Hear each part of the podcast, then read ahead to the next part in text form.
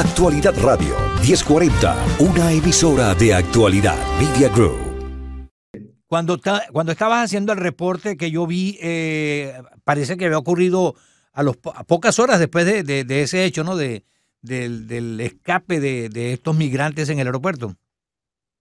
Sí, el aeropuerto. Mira, fíjate, eh, Julio César, yo, llegué de Miami a finales de diciembre y cuando llego al aeropuerto de Barajas de Madrid, en la zona de llegadas, vi un panorama que nunca había yo presenciado y era decenas y decenas de migrantes durmiendo en el aeropuerto.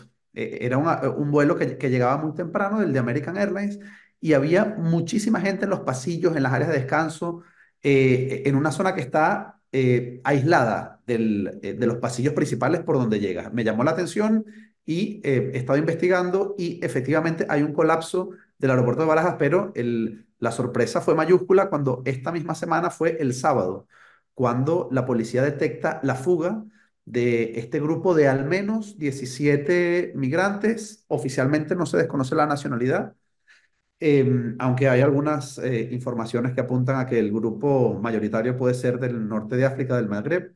Eh, pero sí, el, como lo has dicho, el aeropuerto está completamente colapsado, tiene una capacidad para gestionar unas 50 solicitudes de asilo por día. Y Julio César, eh, noticia de, ultimísima hora, me pasan desde el gobierno de España, en estos momentos hay 47 venezolanos, niños y bebés incluidos, que están esperando a que los atiendan en el aeropuerto de Barajas. 47, solo venezolanos. Y habíamos dicho que el aeropuerto tiene una capacidad de atención de solo 50.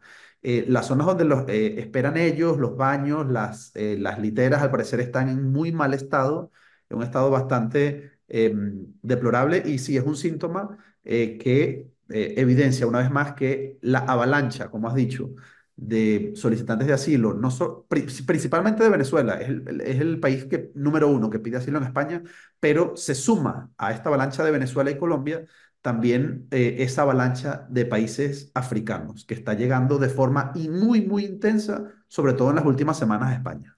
David, eh, mm, me imagino que cuando ellos llegan allí, llegan con un documento, no sé qué documento les permiten montar en la aeronave que los lleva hasta allá, pero cuando ellos llegan al aeropuerto, ellos pasan por un lado donde tienen que entregar ese documento. Eh, digo ya los efectos de ser identificados, porque eh, los que se escaparon, eh, si van a buscar trabajo, si van a, buscar una legalidad, ya prácticamente la han perdido, ¿no? Claro, efectivamente. Ya están fichados, Julio César, porque antes de, eh, de que ellos lleguen a esa zona, es la zona de los solicitantes de asilo, tienen que pasar por el control de pasaportes. Es decir, cuando tú llegas a cualquier aeropuerto, el control migratorio y ante la policía, ellos dicen, bueno, yo vengo a este país a pedir asilo. Entonces son enviados por el policía a esa zona de la que estamos hablando. Entonces sí, efectivamente están identificados. De hecho, la policía eh, informaba hace pocas horas, hace algunas horas, que eh, había ya capturado a tres de los 17 fugados. Em, entiendo que estarán eh, intentando dar con el resto de los 14, pero sí, ya están en situación no solo de irregularidad, sino también han cometido un franco delito al entrar eh, incluso con violencia, rompiendo eh, cristales y techos en el aeropuerto de Barajas, eh, que te sorprende por, una parte em, esa forma de llegar y por otra también la falta de vigilancia em, em, en el aeropuerto, es decir, la burla que han hecho este, grupo de migrantes de los controles policiales y migratorios del aeropuerto. Es una noticia bastante sorprendente, inédita. Así es. Leí también, eh, o, escuché en tu reporte también, que aparentemente en el aeropuerto tienen problemas porque no tienen suficiente personal para, como tú lo mencionabas al principio, un sitio que tiene apenas capacidad para 50 y de repente hay tanta gente que están durmiendo en los pasillos. Eh, eh, eso está planteado de que España pueda resolver porque me imagino que así como España, otros países europeos tienen la misma situación, un flujo de muchos migrantes desde África. Pero me llama la atención también, y esto quisiera agregarlo a lo que te acabo de preguntar, es que eh, cuál es la situación de, por ejemplo, de los venezolanos, porque hay, tengo entendido que hay venezolanos, colombianos también, que están llegando en grandes cantidades a España. Eh, de países tan lejanos, eh, llegar a España, hay un procedimiento que les permita a ellos, a las autoridades, por ejemplo, saber quiénes están llegando y bajo qué condiciones. Sí, Julio César. Y las últimas informaciones eh, que tengo es que buena parte de estos venezolanos que están pidiendo asilo en el aeropuerto, cosa que no es habitual porque el venezolano dice en el aeropuerto que viene de turista y luego pide asilo una vez dentro, en territorio nacional. Llegar a un aeropuerto y pedir asilo en el puesto fronterizo es mucho más riesgoso porque dependes del criterio de ese funcionario policial, de ese funcionario de migraciones, que puede expulsar en caliente de inmediato. No tienes derecho a ningún recurso judicial. En cambio, si ya entras en territorio nacional, diciendo, que es lo que hace la gran mayoría de venezolanos, voy de turista, voy a visitar a un amigo, voy a visitar a mi familia, a mi mamá, a mi hermano, entran y luego tienen todo ese proceso judicial eh, y pueden pelear mucho más fácil eh, un asilo, un arraigo, eh, una residencia humanitaria. Los que están llegando ahora, Julio César, y es lo que te iba a comentar, a España en las, en las últimas semanas, en los últimos días, en las últimas horas, proceden de Islandia y de Alemania, dos países que están expulsando a los venezolanos de forma intensa. En las últimas semanas ha habido un vuelo de repatriación, hace pocas semanas desde Islandia directo a Venezuela, había uno programado para este 25 de enero, al parecer lo han reprogramado para febrero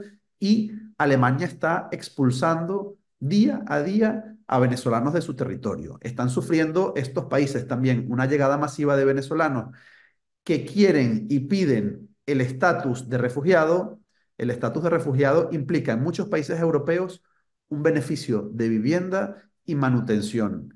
Y esto es lo que busca este grupo de venezolanos en España, pero resulta que los venezolanos en España no son tratados como refugiados.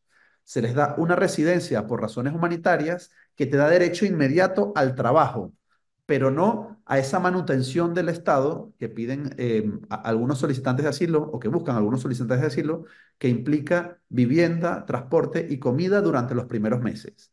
Ese es el, el motivo por el cual tantos venezolanos rechazados en otros países europeos están llegando en masa a España. Aquí probablemente sí van a recibir la residencia por razones humanitarias, pero no ese tratamiento eh, de eh, refugiado sustentado por el Estado.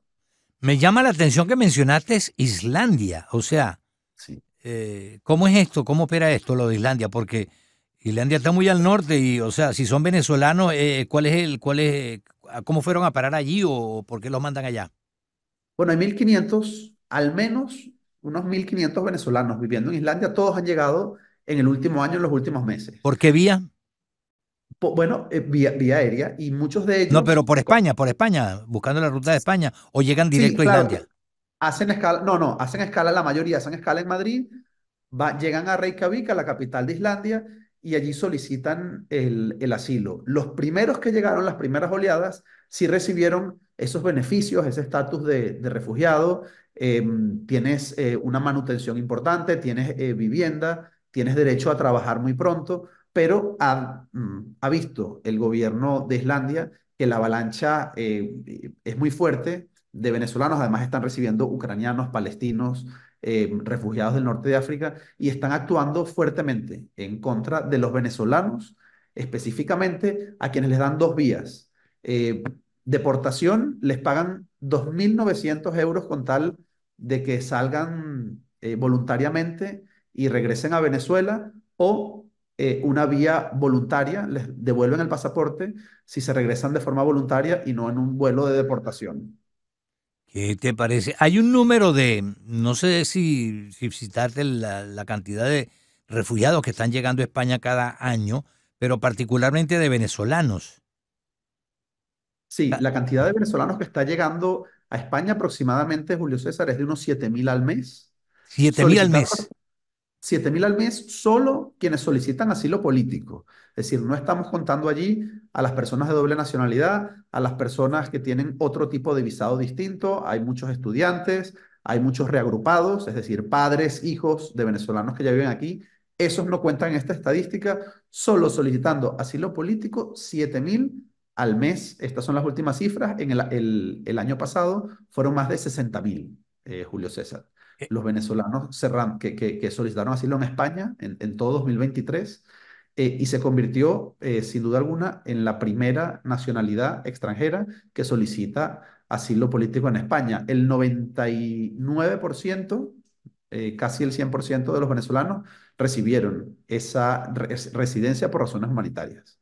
¿Qué te parece? Y algo que eh, era impensable, ¿no? Hace pocos años. O sea, ya esto es. Y una distancia, como te decía, una distancia tan, tan larga. Porque no es fácil llegar a España desde Venezuela, definitivamente. Pero además de eso, lo costoso que es un pasaje para ir para allá y todo eso, ¿no? O sea, pero la gente se las ingenia para, para salir. Y bueno, eso muestra pues la grave crisis que está atravesando Venezuela y que por lo visto no tiene luz al final del túnel, ¿no? Así es, Julio César. Estaba, acabo de leer las estadísticas de, eh, de Argentina. Decían que en Argentina ya somos la cuarta nacionalidad extranjera en, en ese país, 160 mil, y me sorprendía porque aquí en España estaremos ya llegando o nos estaremos acercando a los 600 mil. Es decir, es una cifra eh, muy importante. Eh, desconozco cuál es la cifra de venezolanos en Estados Unidos. Entiendo que hay más dificultades estadísticas para, para recolectar esa data, pero aquí en España eh, sin duda ya somos una de las grandes nacionalidades eh, con peso en este país, después de marroquíes y, y rumanos y empatado con los colombianos. No, y se entiende que la gente busca España por el idioma, obviamente. Llegan a un país donde hablan su lengua y pueden desenvolverse mejor y a lo mejor tienen más amigos, familia, qué sé yo, que les hace eh, ir para allá en, grande, en grandes números, ¿no? Claro, es una fácil adaptación además, eh, por el idioma, por la forma, por la cultura. eh, es decir, tenemos muchas similitudes eh, cultura- cu- culturales que permiten la adaptación rápida y además, eh, y esto es lo que ha cambiado sobre todo en los, en los últimos cuatro años, tenemos una residencia casi expedita y masiva que no encontramos en ningún otro país del mundo. Y es esa residencia por razones humanitarias que adquieres simplemente eh, si no tienes antecedentes penales y cumples con unos requisitos muy básicos. Esa es la vía que han encontrado los venezolanos para regularizarse masivamente en este país y te da derecho prácticamente de inmediato, una vez obtienes esa residencia, a trabajar desde el día uno. Eso es lo que ha cambiado el panorama migratorio en este país, lo que ha permitido que tantos venezolanos vengan y siguen llegando cada día, lo estamos viendo. Así es como tú dices, 7 mil por mes, ¿qué te parece? David, como siempre, un placer hablar contigo, que tengas un feliz año y hasta una próxima oportunidad. Igualmente, Julio César, un abrazo, saludos a todos. Gracias. Esta es una producción de actualidadradio.com.